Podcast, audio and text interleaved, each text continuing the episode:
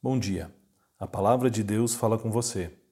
Sou Éder Weber, pastor da Igreja Evangélica de Confissão Luterana no Brasil, atuando na paróquia Bom Pastor de Curitiba.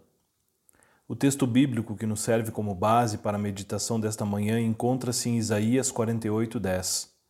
Eu os fiz sofrer, mas foi para purificá-los, como a prata é purificada na fornalha. Alguns dias atrás, numa conversa sobre o tema morte, fui questionado se Deus não se importava com as pessoas que sofriam e morriam de forma trágica.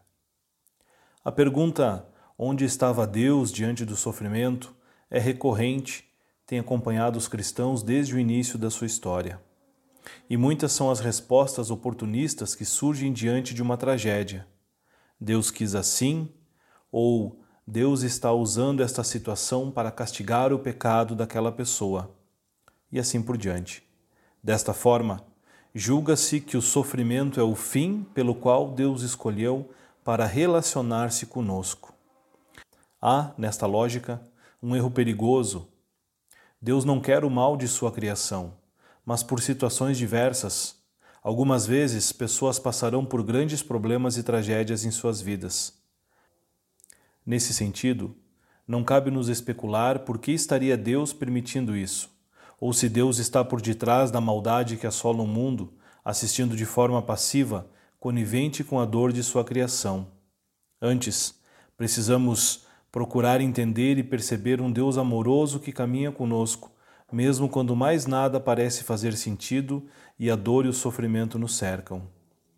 O capítulo 48 de Isaías demonstra o descontentamento de Deus com a infidelidade do seu povo, a ponto de deixar este povo sofrer pelas escolhas erradas que haviam feito, mesmo sabendo qual caminho eles deveriam ter seguido. Ainda assim, apesar do sofrimento, Deus não quer ver o seu povo destruído, mas refinado, purificado de toda impureza, conforme lemos no versículo 10 do capítulo 48.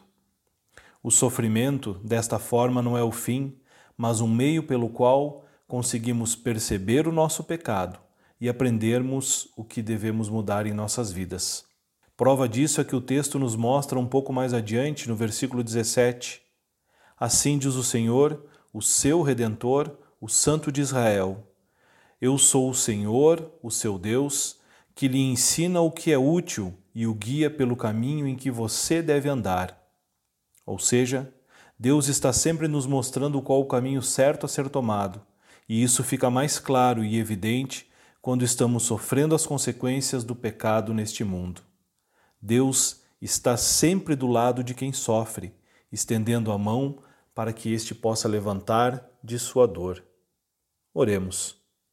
Amado Pai, perdoa-nos quando desrespeitamos tua vontade e trilhamos caminhos estranhos que nos afastam de ti.